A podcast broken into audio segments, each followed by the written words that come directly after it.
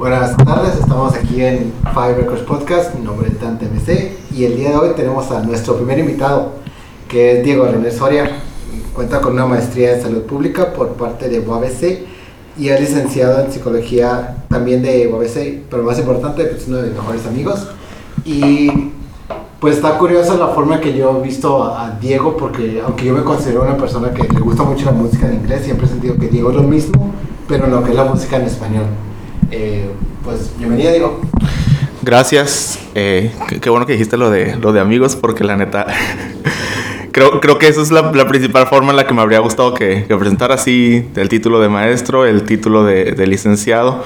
Pero más que nada, gracias a esa licenciatura, eh, la amistad que hemos formado, lo, como al inicio de la, de la maestría de la licenciatura nos hablábamos como cool, me cae bien Dante y todo, pero fue a final de esta que se desarrolló la amistad y... ¿10 años? Diez. Más de 10 años. Decir pero ajá, muchos años de, de amistad y que, y que seguimos.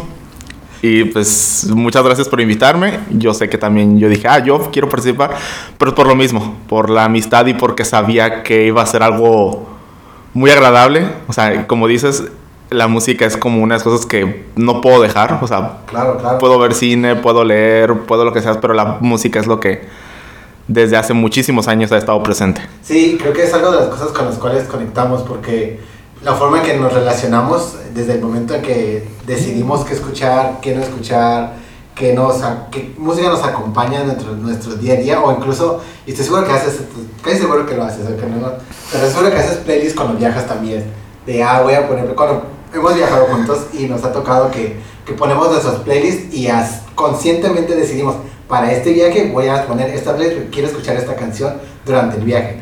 Y no nada más para los viajes. Los viajes. Porque ahí va una experiencia relacionada a la música.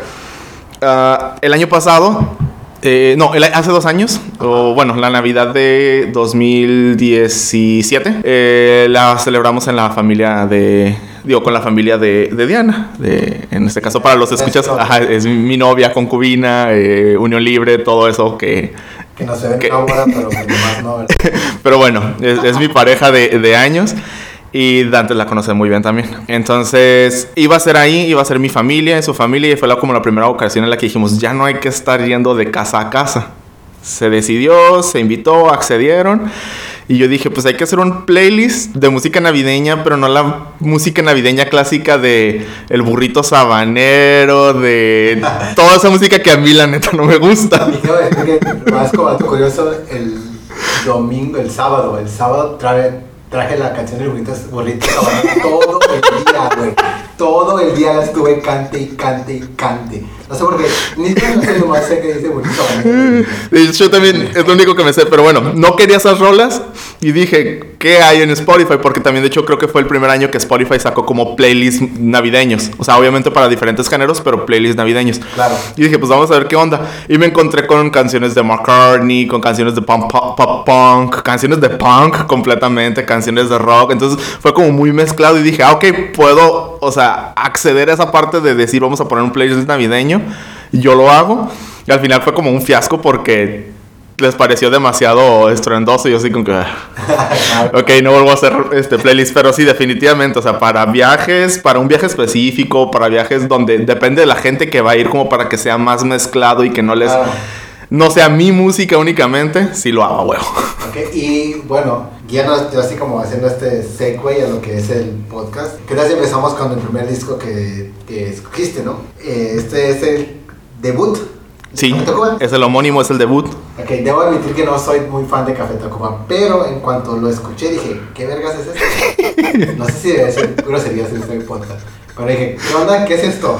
Porque eh, la primera can- la canción era muy ochentera, muy new wave. La primera... ay, ahorita no tengo el- el- la lista así, pero... ah, Pero para eso tenemos el internet, todo que da. si no me equivoco, es la de Noche Oscura. Noche Oscura. Sí, sí, está bastante... Ajá. esperaba eso.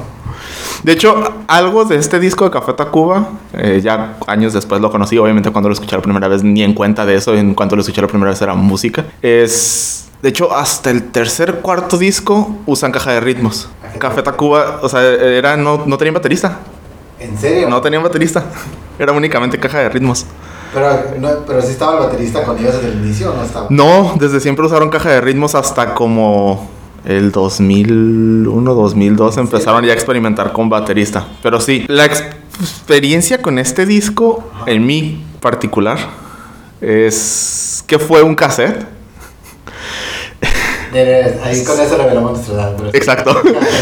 Y, y, es cuando estaba esta transición del CD a los cassettes y que obviamente si tenías un, eh, un equipo de audio bueno, tenías para que tuviera para, para CDs y podías hacer el récord con el cassette y que podías grabarlo, que era la piratería vieja. Sí, sí, sí, sí, Entonces, ese, ese cassette llegó a mi hermana, a, bueno, a una de mis hermanas, eh, por parte de mi papá.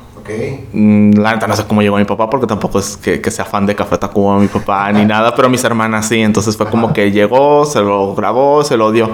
Y eran de esos de esas formas en las que la música en ese entonces llegaba a mí, era como yo no tenía realmente como control de qué es lo que iba a escuchar y por mi papá escuchaba a los Tigres del Norte, por mi mamá escuchaba a Leodán, a Juan Gabriel, o sea, era como de todo. Pero lo que me empezaba a marcar era lo de repente lo que escuchaba por parte de mis hermanas, de, las dos más grandes. Entonces, ese es uno de, de, sus discos. ¿Recuerdas la primera vez que lo escuchaste? No estoy seguro si es la primera vez, pero sí recuerdo de las primeras veces. ¿Cómo fue? Eh, de hecho, recuerdo más o menos cómo está en, la casa de mi mamá, que es por donde es la. En ese entonces no era la puerta principal o la puerta de acceso principal, pero por lo mismo que no era la puerta de acceso principal, eh, estaba en hacia donde se abre esa puerta. Es una puerta de, metal y una puerta de madera, como en, casos de, de, hace años. Okay. Y ahí estaba el modular y me acuerdo que lo que estaba haciendo era traer los audífonos. No me acuerdo ni de quién eran los audífonos porque yo no tenía reproductor. Pero eran unos audífonos que una de mis hermanas tenía, me los prestaron y estaba ahí pegado al, modular. Escuchando ese, ese cassette, o, el, bueno, el álbum de Café Tacuba. Sí, las canciones me quedaron como grabadas algunas principales, eh, pues yo creo que por años y no nada más por el, el cassette, sino porque fue una constante de música en, en discos, la de María. La de María. Eh, pero cuando lo redescubrí, ya cuando estaba en la preparatoria, fue como. Sí, Café Tacuba hablan mucho del disco re, sí, esto. Pero los orígenes de Café Tacuba a mí me gustan mucho. Y otra de las canciones es la de Las Persianas. Las Persianas. Estaba buscando la letra de, de, de María porque, curiosamente, digo, yo no soy, casi no escucho música en español, la música que conozco es por parte tuya, de tu hermana, este, creo que son de, mi familia. Eh, y cuando estaba escuchando este disco decía, este, ¿por qué me sé la mayoría de las canciones de Café Cuba? Y es, creo que son parte del folclore mexicano de que todos sabemos quiénes son y de repente algunas canciones son tan clásicas que ya son inclusive María. Recuerdo que cuando lo llegué, yo, yo, yo conozco esa canción. Y las persianas, las persianas sí la había buscado yo antes de, de Café Tacuba, sí la, la conocía, ¿no? Pero también, por ejemplo, Raro Tonga, sí. esa canción no sabía que la cantaban ellos. Y dije, ¿qué onda? ¿Qué, onda con este disco, no? Porque la mayoría, o la chica banda, también es un, ya una parte del inconsciente colectivo mexicano. Exacto, exacto. Eso es lo que tiene este disco, que es parte del inconsciente colectivo, ¿no?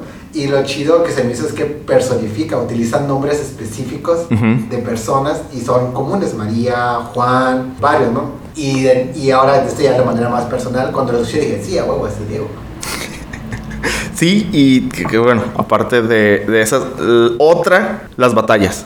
Las batallas, es la canción. Ajá, que también está en el inconsciente colectivo. De hecho, esa llega, o sea, sí la había escuchado también y todo eso, pero ya después, en la adolescencia, de hecho, precisamente cuando empiezo a leer, sea, cuando empiezo a tener otra de, las cosas que me gusta hacer mucho, que es, que es la lectura, y que conozco gracias a la preparatoria y a un docente que tuve, lo que es el boom latinoamericano, claro. conozco el libro de las batallas en el desierto, que es la base de la canción o la inspiración de la canción, el, Oye Carlos, ¿por qué tuviste? O sea, que es, que es todo eso. Y fue como...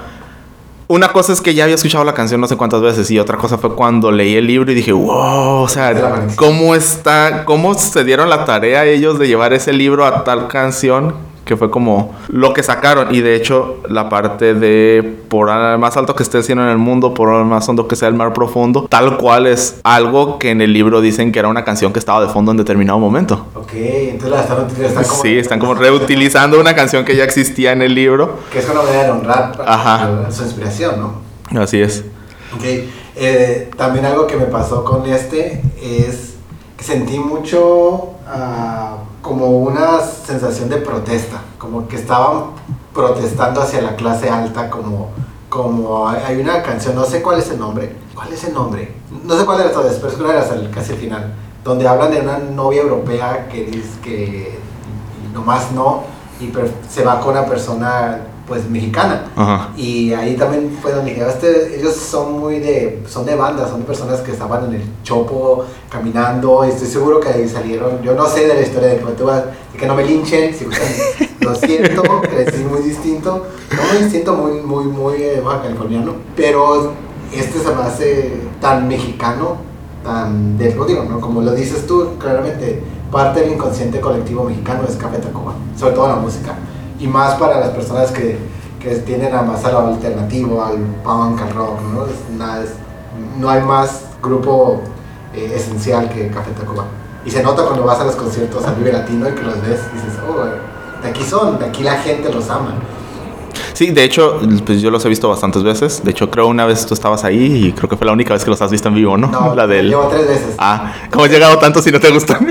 Porque a veces dan conciertos gratis en Tijuana. De hecho, eso fue un concierto gratis, y recuerdo, de... Tengo que pagar por verlos. También en el, en, el extinto...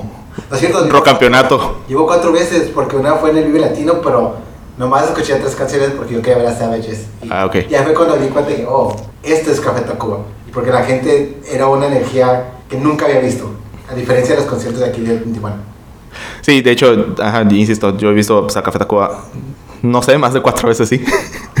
Bastantes, creo que desde la prepa igual, que, que, fue cuando empecé a ir a conciertos y, y todo eso. Los vi, de hecho, ahí está la asociación también entre lo que han crecido, o sea, no estoy diciendo de que ah, siempre su música va a ser buena porque también hay algunas canciones de discos que no me han gustado, pero los vi cuando tocaban en la Feria Tijuana, de esos de 50 pesos el boleto de la entrada y Teatro del Pueblo gratis. Entonces, fue la primera vez que los pude ver en vivo. ¿Recuerdas qué edad tenías? Tenía 16, 17 años. ¿Fue tu primer concierto? No, mi primer concierto fue también una banda chilanga, de hecho, pero La Gusana Ciega. Ah, Todo fue, de hecho, muchos más, muchos años, bueno, varios años antes, como tres años antes, cuatro años antes. Pero ese de Café Tacuba, insisto, era Teatro del Pueblo. Y ya después, cuando los vi años después, de hecho, con, también con amigos que tenemos en común, con. Aquí los voy a nombrar ahí para que sepan sus saludos. Con Andy, con Edgar y con Adrián, que fuimos pues fuimos a un Vive Latino juntos. Y el famoso Vive Latino. Eh, tantas anécdotas de ese Vive Latino. Pero una de esas anécdotas fue eso, Café Tacuba. O sea, era, no me acuerdo si del sábado o del domingo, pero era la banda que queríamos ver. O sea, eh, llegamos juntos, vimos como a dos, tres bandas juntos. Luego nos separamos y luego es, ah, pues nos vemos al final en Café Tacuba. Arra. Curiosamente coincidimos otra vez para volver a estar en Café Tacuba. Tú sabes que en el Vive Latino luego es, es un mar de gente y si no te vuelves a encontrar, pues te ves a la salida y ya. Ajá, en un punto específico en la salida para que te pierdas. Exacto. Y fue de esas experiencias en las que, uh, bueno, a mí me encanta Café Tacuba y sí me, me, me, gustan muchas de sus canciones y todo, pero hay canciones como, aquí me van a linchar los que son fans de esa canción, pero el baile y el salón me agrada y ya. Es una canción que me gusta y ya, y él me gusta porque la he escuchado por años, pero el escucharla y que el papá, papá, ah, así como que allá va a empezar la gente teniendo tantas pinches canciones que a mí se me hacen muy chingonas. Bueno, ya, no sé también si lo de las groserías o no, pero que se me hacen muy, muy, muy curadas y muy buenas y que cambian el ritmo completamente de lo que es Café Tacuba o de lo que escuchaste de una canción previa en el mismo disco a otra o en el mismo concierto de una a otra que te cambian completamente eso es lo que me gustó de ese, de ese, concierto. Que empezaron fue como, como que eh, para mí la lectura fue, vamos a tocar las canciones que se saben todos y, ya después vamos a pasar a canciones que son otra onda. Que si te las sabes es porque eres fan. Si no te las sabes, pues, ya te puedes ir yendo porque ya tocamos tu canción. Y yo por eso dejé de ir a los conciertos porque a la hora ya no me sé ninguna canción. Y son canciones muy buenas, son muy buenos, son excelentes músicos, pero nunca me había dado la oportunidad de escucharlos, ¿no? Y, y hace unos días le mandé un mensaje a Diego, le dije, estoy disfrutando mucho tu música, estoy disfrutando. Es algo que era como mis metas, escuchar música más en español. Y fue un buen inicio, ¿no? ¿Qué tal si brincamos al número 2? Me habías pasado el disco de los Sombreros Cadillacs, en los vasos vacíos, que yo no sabía que era recopilación. No, ajá, es una recopilación. De hecho, yo en su momento tampoco sabía que era una recopilación. Ajá. Este. Se podría decir que este es el parteaguas de mi vida musical. ¿Por qué? Porque una, eh, sí, yo creo que también parte del inconsciente colectivo Matador. Ahí viene Matador, que creo junto con otra canción que igual ahorita quiero hablar de esa otra canción, son las dos únicas canciones inéditas de este disco. Todo lo demás es, es como, como decías, recopilatorio. ¿Es, el- es Matador y cuál es la otra? Eh, Quinto Centenario. Ok. Ok. Matador sí está curada, todo lo que quieras. Me, me gusta mucho. En los conciertos también es una banda que he ido a ver bastantes veces. Yo no los he visto. Porque no han estado gratis. He estado gratis, pero he visto a Vicentico. Vicentico Ah, ok, sí. Y, y es muy bueno. Sí. Este. Esta canción pues me agrada de todo, tiene ritmo, de esa parte de protesta también y, y lo que quieras. Pero llega una canción que se llama eh, Satánico Doctor Cadillac, que esa es, esa es mi canción, o, o por muchos años fue como mi canción favorita. ¿Por qué? No sé, el ritmo, o sea, no tanto la letra, el ritmo, el- la canción me agrada mucho. Y la escuché y era una canción que escuchaba una y otra vez. Y eso que yo no soy persona de escuchar una y otra vez la misma canción, es más bien de escuchar el disco una y otra vez. Sí, sí, además del disco, sí. Pero esa canción la escuché muchísimas veces. Y esa porque también ya llegó en disco. Entonces es como que ya podía regresarle y la escuchaba y la escuchaba. Eh, a tanto fue que en una ocasión, recuerdo que en una, en una tarea que nos dejaron en, la, eh, en español, una profesora en la, secundaria, teníamos que escoger como un poema, un esto, una esto, una, y una canción. Y era obvio que la canción era esa. y, y fue por, o sea, por muchos años fue como mi canción favorita. Y, y ya además, am, pues los elementos del disco, o sea, sí es recopilatorio y obviamente era como que iba a llegar, iba a tener ese efecto de todas las canciones tienen algo que agrada. Sí. Era, era evidente. Pero ese algo que agrada también llegó en, en que, wow, esto es, no es como muy parejo, así como, como sucedió con Café Tacuba, es como que tiene muchos altos y bajos. Y no me refiero, o sea, desde la de los músicos y eso que todavía no llegaban a experimentar su etapa de músicos así súper más experimentales Ajá. porque lo hacen en, en otros discos. Sí. Pero en ese, la de Quinto Centenario fue como, ¿qué es esto? porque empiezan con, con ritmos latinoamericanos y luego se van a algo que yo no sabía que existía en ese momento y no sabía cómo se llamaba hasta años después supe que era algo así como skacore. Porque es, porque es básicamente hardcore ska. Sí. Y es algo que hace Voodoo Glasgows, que hace Sectacore. O sea, esa canción, Quinto Centenario, es Skacore. Sí, y, y fíjate, cuando escuché este disco, ya los, de los, había escuchado más canciones de los Kylax que de Café Tacuba, pero yo creo que la mayoría de las canciones de este disco me las supe. Pero yo creo que no llevaba ni cuatro o cinco canciones cuando dije, este disco, este es el disco que yo conocí por primera vez.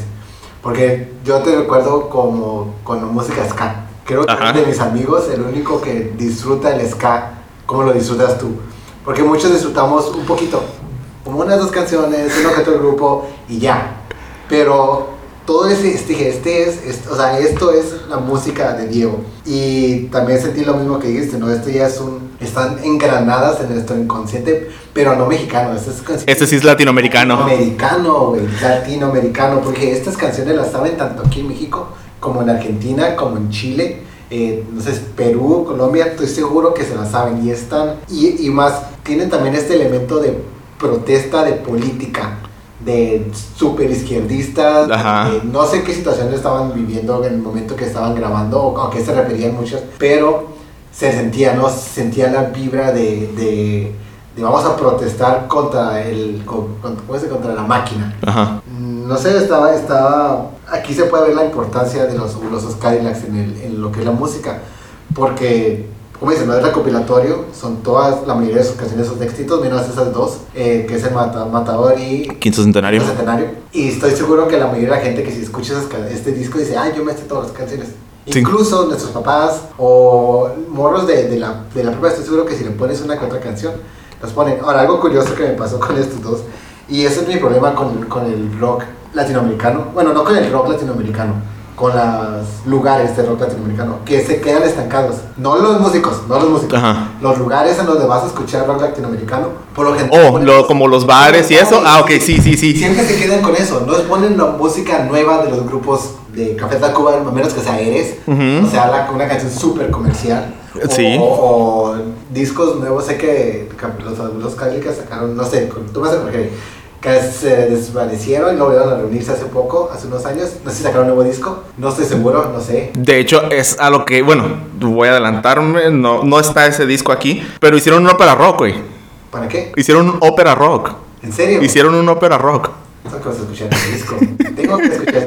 Bueno, pero por ejemplo, pero la gente que va a los bares a escuchar música rock de latinoamericana no, no escucha lo nuevo, se quedan con los enanitos Ujú. verdes, con la gusana ciega, pero las canciones viejitas, no las nuevas, con Enrique Bumburi, con Héroes del Silencio, con Caipanes, y no salen de la afuera. Exacto. Y ese es mi problema que a veces, que yo creo que por eso, por eso tengo esta como dualidad de- en cuanto a, a descubrir esto, porque es- me quedo con esa idea de que no hay otro, otro más allá que lo que se quedan estancados, ¿no? Por ejemplo, de Café Tacuba no he escuchado discos nuevos, ni de los fabulosos Cadillacs. Ahorita que dices, lo voy a tener que escuchar, ¿no? Eh, ¿Te acuerdas? Dices que este fue un disco parteaguas. De este disco, yo me dijiste que la canción que más te marcó como fue fabuloso, es Satánico Doctor Cadillac. Sí. ¿Todavía sigue siendo igual de importante este disco en tu vida? Sí, en el sentido de que es, es- es lo, el inicio, pero el detalle es que tiene eso. Ah, esa canción, bueno, Satánico Doctor Cadillac está en otro disco. ¿Ah, sí? Que cuando, pues como es recopilatorio, Ahora tienes razón, sí, sí, sí. como digamos que cuando llegó el internet y cuando todas estas plataformas digitales, o sea, Spotify, bueno, antes yo lo había escuchado completo porque pues descarga, uh. Se descarga alternativamente. sí, claro. Somos no somos, oh, no somos, este, ¿cómo dice? Apoyando. Apoyando, no, pero pues en determinado momento lo escuché completo, o sea, escuché la discografía completa porque ya había este acceso, ya, existía el internet más accesible, ya había en general una forma más fácil de llegar a, a todos estos discos que yo no había escuchado Ok. por X o Y razón. Entonces cuando empecé a escuchar fue como, ok, sí está muy curada Satánico Doctor Cadillac en vasos vacíos, pero el resto de canciones que no incluyen de ese disco es como, también tiene muchas cosas que me gustan. Claro. Y así con el resto de, de canciones, o sea, eh, insisto, y, y tú lo sabes y, y creo que compartimos eso, es el disco. O sea, es escuchar un disco. Sí, de, de, de de repente hay una canción que, ah, pues no me gustó tanto y todo, pero es escuchar el disco y a lo mejor esa canción la adelanto. O a lo mejor esa canción la quito de mi playlist, de, o sea, de, la descarga del disco, en este caso en, en plataformas como, de las plataformas digitales. Claro. Pero fue como el punto de inicio ah, para decir, voy a buscar más de este artista. Y, y justo cuando decías esto, es que nosotros cre- crecimos en una época donde para conocer de música de artistas como que iniciaron antes de nosotros, eh, era por parte de discos de, de grandes éxitos. Exacto. Ya sea Queen, los Rolling Stones, los Beatles, eh, los Fabulosos, Cadillacs, Café Tacuba, eh, no sé, cualquier gru- grupos que eran previo a nosotros, teníamos, accesábamos a ellos primero por un Un disco de grandes éxitos. Y después, si te gustaba la música como nos gusta a nosotros, empezábamos con la discografía.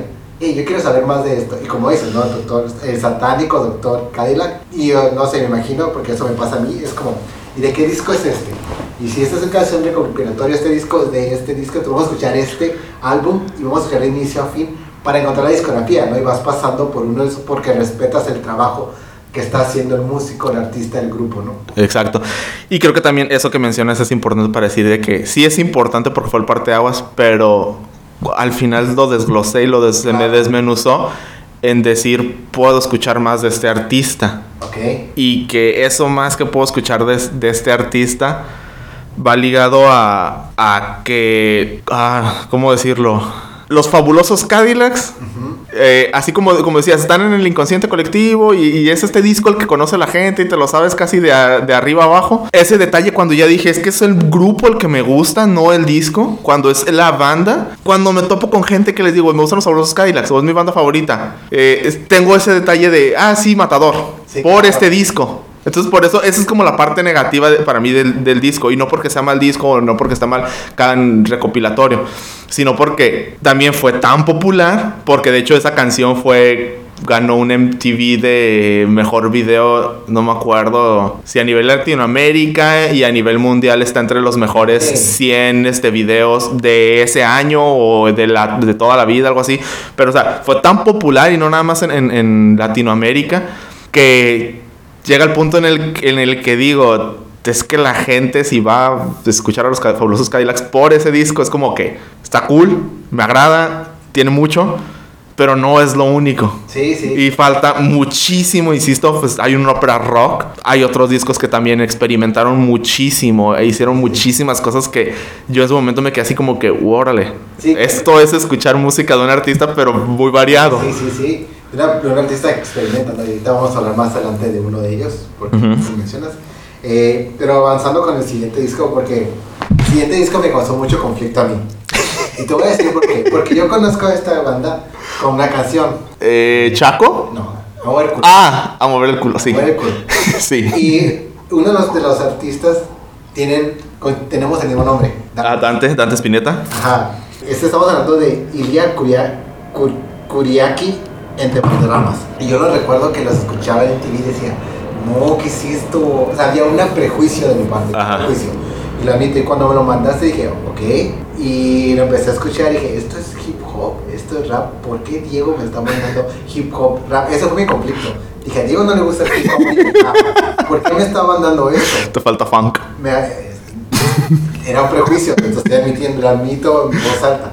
Porque lo empecé a escuchar y dije, verga, esto es un disco que no me esperaba nada, nada, nada. Dije, esto es como los Beastie Boys. Y dije, y luego las siguientes canciones dije, esto es como los Beastie Boys. En un momento dije, eso, eso están influenciados por Stevie Wonder. Y están influenciados por el funk, por el por el disco. Y dije, esto es muy distinto, ¿no? Hasta dije, escribí canciones y estas son muy buenas canciones. Porque de nuevo había un prejuicio de mi parte porque solamente había escuchado la canción. Como ver el culo. Como ver el culo. Y ¿cómo puedo tomar en serio una persona? Que es mi prejuicio de la vida, ¿no? Entonces, cuéntame cómo entraste a, este, a, esta banda. ¿Cómo llegaste a ellos? Es lo mismo, mis hermanas. y, y, de hecho, aquí fue. Mmm, si recuerdo bien la historia, el exnovio de una de mis hermanas era fan de ellos. Eh, no me acuerdo. Es que es el detalle. Eh, Ilia Kuriaki se vuelve popular en Latinoamérica gracias a mover el culo, obviamente gracias a que fue una canción súper popular y gracias a que pues estuvo en la mente de mucha gente y, quien no ha escuchado y de hecho las dos veces que los he visto en vivo es así como que ay, ojalá no la toquen, no la toquen. Obviamente la tocan. ¿No la tocan? No, sí la tocan, ah. pero sí como que ah, bueno, ya que Pero, pero sí, creo que fue por uno de, uno de ellos. Pero los escuchaban desde pues 91, 92 que Ilya Kuriaki saca, no me acuerdo si es en el 90 o en el 91 que sacan el primer disco. El primer disco es como que medio sin pena ni gloria, pero luego sacan uno que se llama Chaco. Chaco es como el, disco más popular de Ilya Kuriaki. Eh, pero ese no, o sea, yo no te lo mandé ese porque ese no es el que el, por el que llegó a mí. A mí llegó este, el de, el de Versus. Una de las cosas que, que me, a mí me llamó la atención pues de entrada la portada. La portada está como son como dibujos animados, igual si lo están escuchando, busquen la portada del disco Versus. son como, de hecho, los dos son Dante Spinetta y Emanuel, no sé la pronunciación correcta, es Horvilleur, Horvilleur, pero los dos son los que aparecen en la portada del disco y está como raro, psicodélico, loquillo. Entonces, eso me llamó la atención y ya después también el, la música y había algunas canciones, pues de hecho la primera, como dices, sí es como entre hip hop rap, pero me, no sé, en, su momento me llamó bastante la, la, atención. Y después hay una que, que, también es como esa parte de escuchaba a alguien, en este caso es, mi hermana mayor, la escuchaba mucho. ¿Cuál? La de Ruégame. Esa canción a mí me gusta bastante Pero me acuerdo que, que fue como también porque la escuché mucho. Porque mi hermana la escuchaba, yo la escuchaba y era así como que me agrada. Y tiene algo que me gusta mucho a veces escuchar en canciones, como esa parte donde está todo muy melódico, muy tranquilo.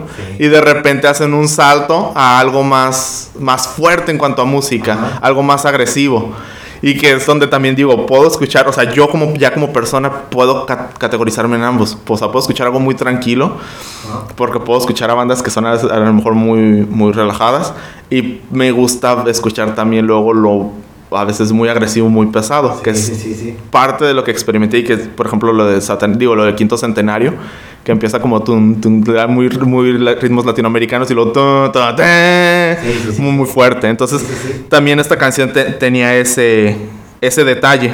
No sé, o sea, es lo, es lo primero que escuché de ellos. Insisto, me agradó. Y ya después conocí, como te decía, el primer disco que era el, el Chaco, conocí el de, el de Leche, conocí ya canciones en general. También, insisto, hay alguna una que otra canción que no, no me termina de gustar, como Culo, Amor el Culo, definitivamente. Pero luego cuando se reúnen, porque también sucedió eso, se separaron. Se separaron, sí recuerdo. Tocaron en un Vive Latino de, de, manera independiente, porque o sea, fue en un mismo Vive Latino que invitaron a Dante y que invitaron a Emanuel, a Emanuel perdón, y los dos cantaron juntos. Estaban, estaban, estaban en dos días distintos. Uno estaba el sábado y otro estaba el domingo. Entonces el sábado eh, no sé, no recuerdo bien cómo era, pero no sé, iba a tocar Dante. Y Dante invita al escenario a Emanuel y tocan una canción de Ilia Kuriaki.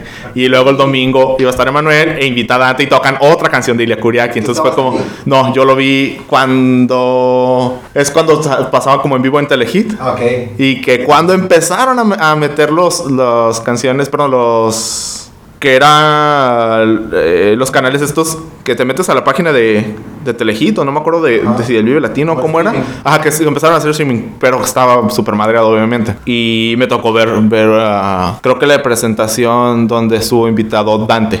Que estaba tocando Emanuel y que estuvo Dante de invitado. Y fue así como que, ah, qué chingón estaría que, que volvieran a tocar. Y ya años después, como cuatro años, fue cuando ya dicen, o sea, se reúnen y fue el mismo latino, el de las anécdotas, donde los vi. Y fue así como que, o sea, dos en un mismo, en un mismo día, o sea, son Café Tacuba, bueno, en un mismo latino, en un mismo viaje, porque fue Café Tacuba y, e Ilia Kuriaki, fue así como que, wow. ¿Tu primera vez que los miraba? Es la primera vez que los miraba.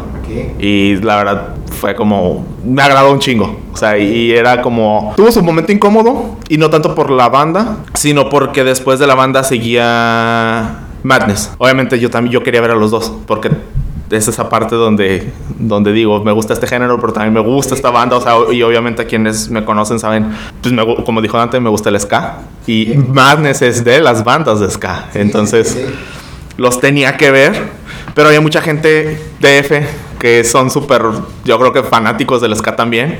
Y, y, era eso, o sea, que querían ver a, Madness y la parte de no aguantar a que terminara la banda o no respetar a la banda que estaba tocando. Fue así como que, ah. Sí, es muy del latino. Sí, pero pero sí, o sea, es, de los conciertos que he disfrutado mucho, o sea, de, de, ver a la banda que pensé que no iba a ver. Y eso es cuando pasa eso, es de los mejores sentimientos, ¿no? Sí. Que dices, nunca en mi vida pensé que les iba a ver, más porque estaban separados. Y cuando se van a contar y que los ves en un lugar, y bueno, te tocó la mala suerte de que estaban esperando bandes, pero en lugares en donde sabes que la gente va a ver a ese grupo. Eh, que no son los, los, los, que le abren a un grupo anteriormente, ¿no? Pero que va, es súper mágico.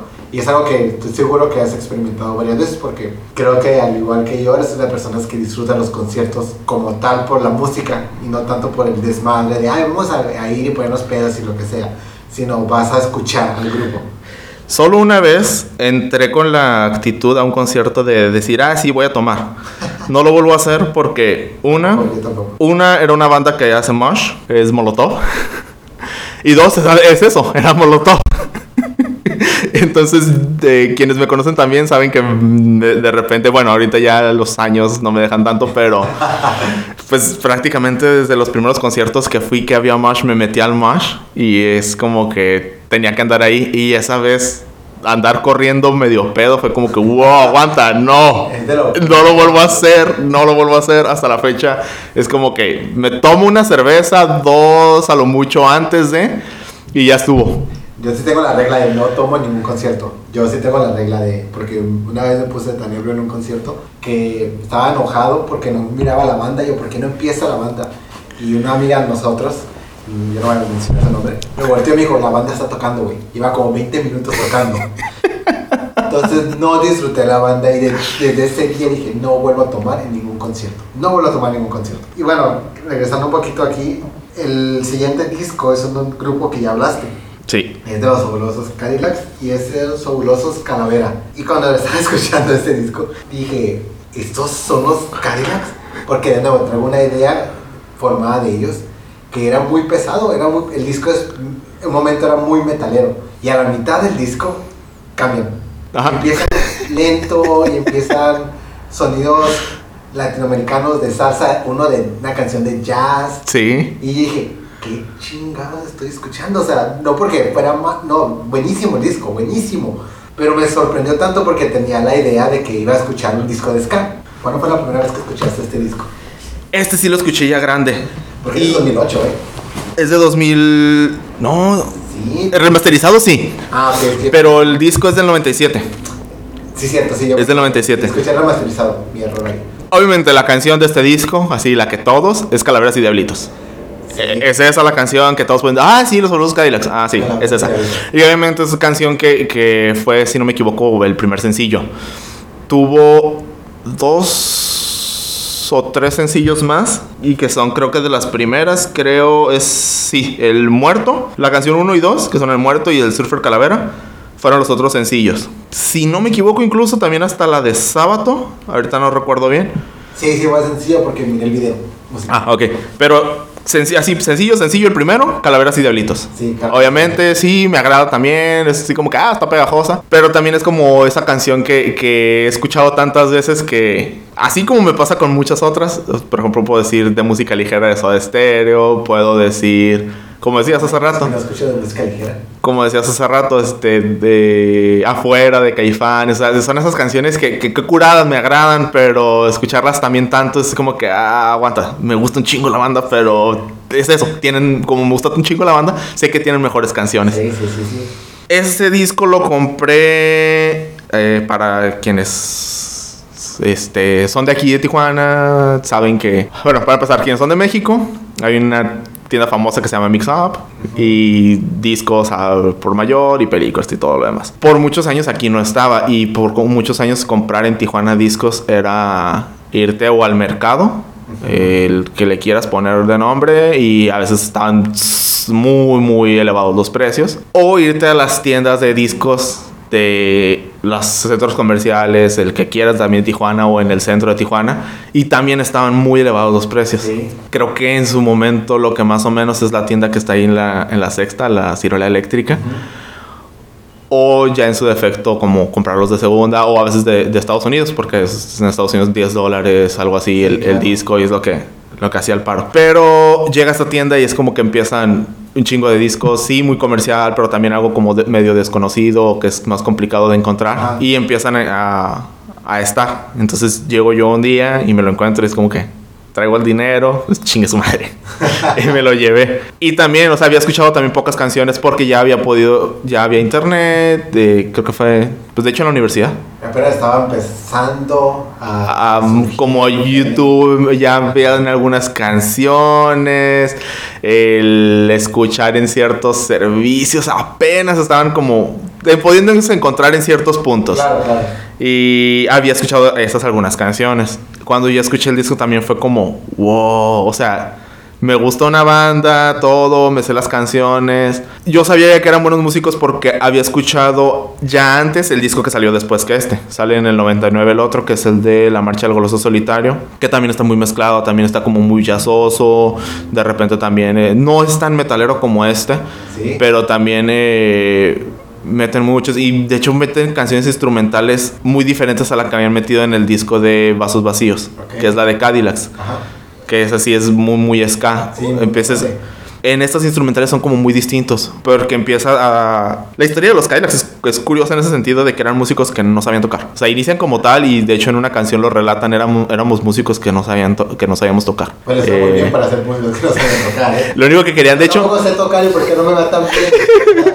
De hecho, lo, lo único que, que- que querían era como eso, la actitud ska de tener una banda, tocar y que la gente los conociera, pero no sabían si iban a dedicarse a eso o a qué. Y pues les empezó a ir bien por una canción, empiezan a ser conocidos y como van arrastrando eso. A la par empiezan a, a aprender música realmente Ok. y empiezan ya después a experimentar. Y, y estaba leyendo que este disco es el más experimental. En su momento Sí. el más experimental que tuvo, pero que no lo detuvo a tener éxito, que incluso ganaron un Grammy. que Este Se ganaron, el, el- de hecho se ganaron, inauguraron la, la que es la categoría de Local Rock, Best Alternative, pero, pero para Latinoamérica. Latinoamérica. Y se ganaron el mejor álbum en español o latino, algo así, en los, en los Grammys, Grammys, Ajá. en los gringos. Pero en- en este disco, ¿qué fue lo que, lo que te hizo escogerlo? Es que este es mi disco favorito de ellos. Ah, vamos. Ahora sí es como que no nada más es, ah, es que es de la banda, es el no, este es mi disco favorito de ellos y yo creo que también por lo que mencionas, porque es tan variado Sí. y es tan decir la mezcla de cosas, o sea, y tiene muchas cosas que, a mí- que me gustan, o sea, a lo mejor en mi caso sí no es el metal uno de mis, de mis géneros que tanto me llaman la atención, pero el cómo lo meten ellos, Ajá. el jazz sí es algo que me gusta, el cómo lo, lo hacen ellos. Y luego las canciones como ¿Cuál es tu canción favorita de este disco? de este disco, creo que sería la de la de Sábado. La de Sábado. ok. Sí. ¿Qué tiene esa canción diferente a las demás que digas? O esta es la canción. Creo que lo mismo que, que hablaba hace rato, esa transición. Ok. Es, es como empieza la voz de Vicentico como medio tirándole alegre y luego el contraste con la voz de, de Flavio, que, que es el, el bajista, Ahora que es un poco más... el perro de Diego se llama... Señor Flavio. Sí, Eh, me ama bastante. Para- para, para los que no, no están tan familiarizados con la banda, pues sí, Vicentico es el vocalista, eh, Flavio Cienciarulo es el, el bajista, pero su, su seudónimo de hace años ya no es como decir señor, bueno, Flavio Cienciarulo, más bien es eso, señor Flavio. Entonces por eso es que elegí ese, ese nombre para el perro, como un homenaje a, al bajista de mi banda favorita. Entonces ese contraste donde está la voz de Vicentico y luego entra la voz de, de Flavio Cienciarulo como muy más grave que la de Vicentico. Todo ya lo que después envuelve la canción, es, no sé, es- esa canción me, me gusta mucho. Ok. El ritmo, o sea, de lo primero que me gustó fue el ritmo, así como que, órale. Y la letra realmente no es como que, oh, una letra profunda, pero no. Más bien relata como una historia de algo que creo que sucedió. No, no me acuerdo bien. Igual, de hecho, también otra que cuenta como algo sucedido es la del carnicero de Giles, que es algo que sí sucedió en, en Argentina. Una, una, un asesino, no me acuerdo si fue serial o no me acuerdo si fue como del momento, pero también desde un asesino. Y, y es- eso me hace bien curioso de este grupo y de Café Tacuba que usan nombres Ujú. en las canciones, nombres de Reales. reales o que aluden, dan alusión, perdón, a algo o, a un tipo de, de estereotipo de persona. Ujú. Manejan con ese, con ese, con ese nombre.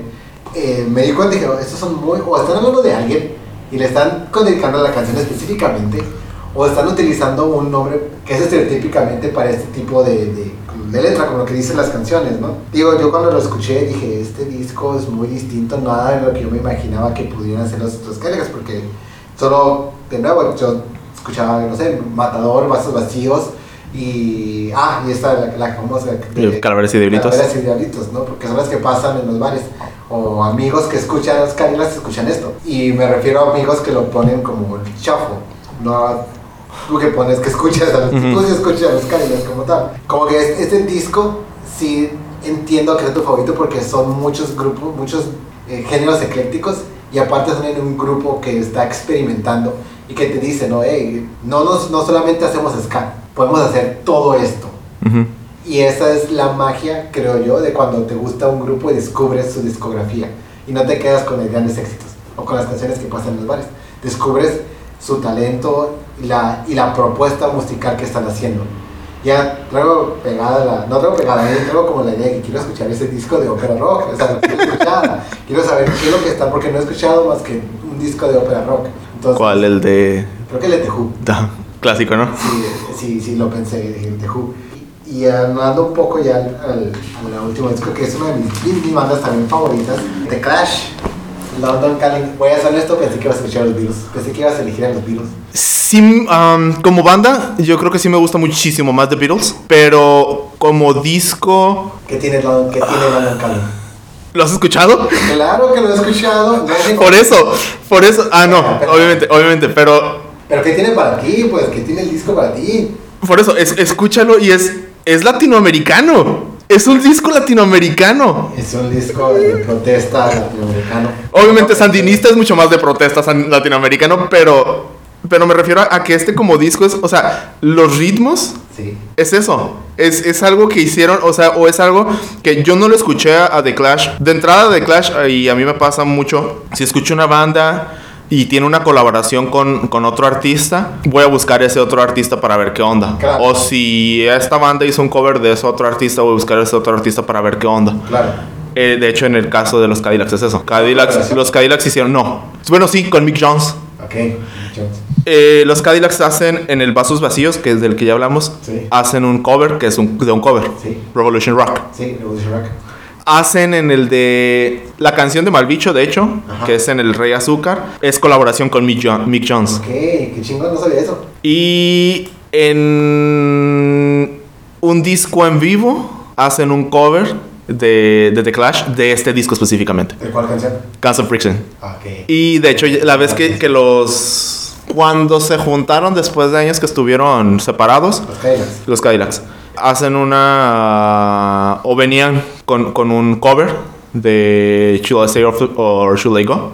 Clásica. La intentaron meter en el primer concierto que fue en Ciudad de México. No funcionó tanto, la quitaron. Pero luego la canción que dejaron fueron dos de punk. Que una es Guns of Brixton y la otra es de Dead Kennedys. ¿Cuál? La de Let's Lynch de London. Son mucho que no. Entonces, o sea, es, es como esa banda a la que yo llegué gracias a la influencia de mi banda favorita. O sea, porque conocía canciones y era así como que, ah, esa parte de indagar y de buscar, y era, ok, voy a llegar. Y llegué a, a, The Clash, a The Clash. Me gustó también como, creo que con The Clash sí llegué así como de un disco de éxitos. Y Ok. ver qué onda y todo esto. Y ya después empecé a escuchar discos de The Clash. Sí, hay muchos que, que tienen como otras cosas, tienen incluso a veces más de protesta, pero este, como, este es como, lo, como te decía, la parte de que lo asocio mucho con lo que he escuchado en relación a, a Latinoamérica. Ok, ok. Porque los ritmos están muy mezclados. Porque está, empieza con London Calling. Y yo cuando lo escuché dije, ah, pues el disco va a ser así similar. Ajá. Y está muy chingona esa canción. Es de mis canciones favoritas, de hecho, de The Clash. De Obviamente, en- en Sí. Pero luego me voy a, a que también tiene relación con otras bandas que he escuchado y yo no sabía. ¿Cómo cuál? Como Tijuana no. Tijuana no. Estaba esperando. Tijuana no hizo un cover de, Spanish Bombs. Obviamente, nada más que aquí la diferencia es en la voz de Cecilia, Cecilia Bastida y no en la voz de él que era entonces su vocalista. Pero es esa canción y aparte de esa está eh, una de las canciones que por el ritmo me gusta mucho, ¿Cuál? de Lost in the Supermarket. O sea, Sí, o sea, esa canción me pone a bailar. Sea, sea como sea, la escucho, me va a poner a bailar. Entonces, ese disco es como que tiene muchísimas cosas que, que me llaman la atención y así como que, uh, órale, o sea, ¿por qué pasa tanto tiempo sin...? Había escuchado a lo mejor alguna otra canción de The Clash, o como dices, la clásica de, de Should I Stay or Should I Go. Eh, pero era Rock the Casbah. Rock the Casbah también, ajá. Pero era como que cuando escuché este disco fue como que, wow, o sea, también para esa banda. Sí, ese es uno de los, creo que es considerado uno de los mejores discos de toda la época, de toda la vida. Eh, son mis bandas favoritas, pero casi no escucho London Calling, yo escucho más el debut o el Combat Rock. Combat Rock. que este, te digo, cuando lo, lo estaba retomando el día de hoy, sí había bastantes canciones que, que yo creo que están ahí, que mucha gente sabe que son, que existen, pero que no saben que son de The Clash. O muchas canciones de ellos tienden a, a ser sampleadas por otros Ajá. por otros, por los artistas, este, como ah, MIA, más, la- es el éxito más este, que se le conoce, ¿no? Pues obviamente de Revolution Rock, pero hay otra canción ¿Cuál? que, que me agrada un chingo de, esta, de este disco, Training Bane. Training Bane. que tiene esa canción que, que te agrada tanto? Creo que también es como esa forma en la que entra el, el ritmo. Ajá.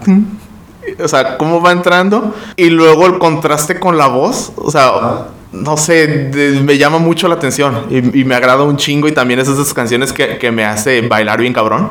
¿En serio? Sí. Otra cosa que tiene el disco, su portada. Soportable. Obviamente, Claro. su portada. De hecho, no sé si te acuerdas que tenía una camiseta que era, ¿Ah, sí? era de la portada. Sí, tú la tienes en la, en la, en la, en la universidad, ¿verdad? Sí. Sí. Que está con el... que- Es, es Joe Strummer, creo. Sí, ¿verdad? Sí. Destruyendo su Joe Strummer guitarra. Sí, guitarra. Sí, el otro era. que bajo era. Bajo era Mick Jones. Ay, no me acuerdo ahorita. A ver, aquí lo busco. Pero para eso tenemos aquí el, Mick Jones y la guitarra, ¿no? El, bajo era Paul Simonon Paul Simonon. y Nicky Tupper Heron. Eh, Batería. batería. Ajá. Pero sí, es Joe, Joe Strummer destruyendo su, su guitarra y. Pues en una clásica imagen de, de punk. Sí, es, es- es uno de los discos más punks que puede existir de, de toda la vida. Y algo que me di cuenta de varios de los discos que, que, como una unión de muchos de estos discos, es que la mayoría son de protesta. Sí.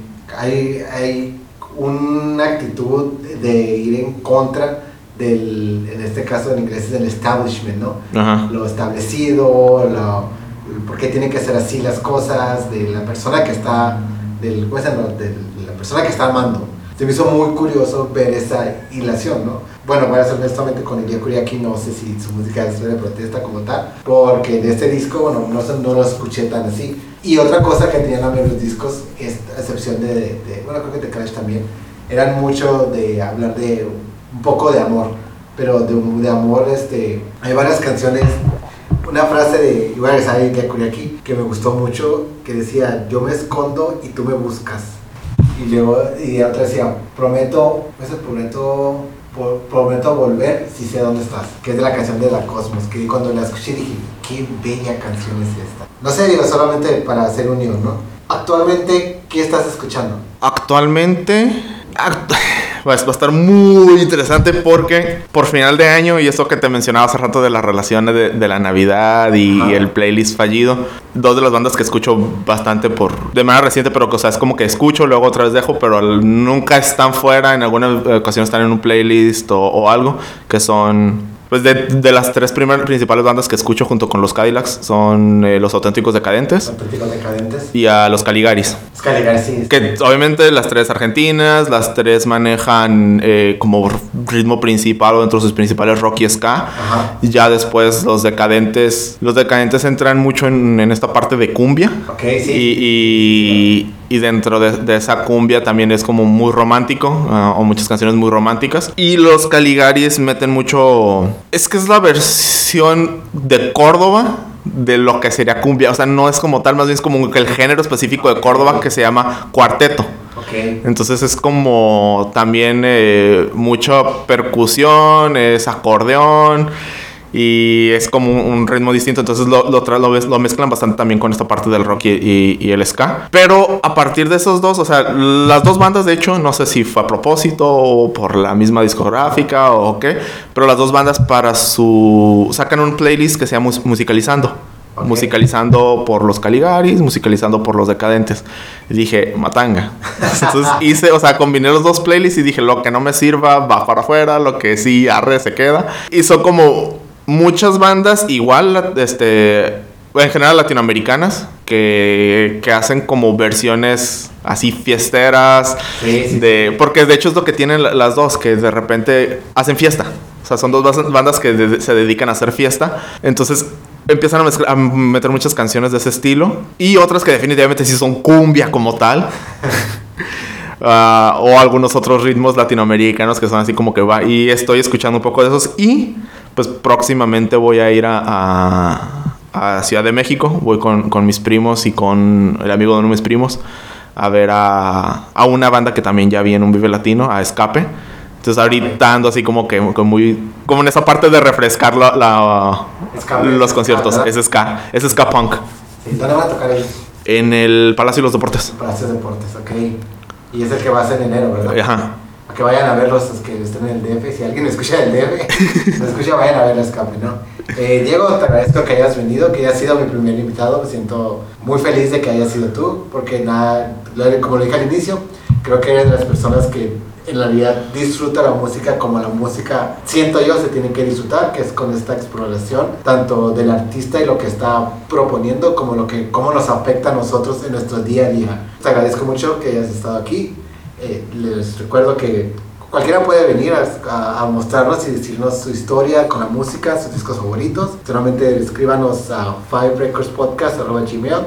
Búsquenos en Instagram eh, como Five Records Podcast o en Twitter como Five Records. No alcanza el podcast ahí, pero no lo este, este Twitter, ¿no? Eh, Maldito pajarito. ¿Quieres agregar tus redes sociales para que te sigan y que vean tus recomendaciones musicales? Uh, pues igual, Twitter e Instagram aparece como Diegucho Soria, no, no hay pierde. Eh, y pues serían esas. No manejo YouTube porque casi no lo uso. bueno, de nuevo te agradezco y les recuerdo que nos pueden escuchar todos los jueves en cualquiera de sus plataformas donde escuchan podcast. Gracias, Diego. Pues nada,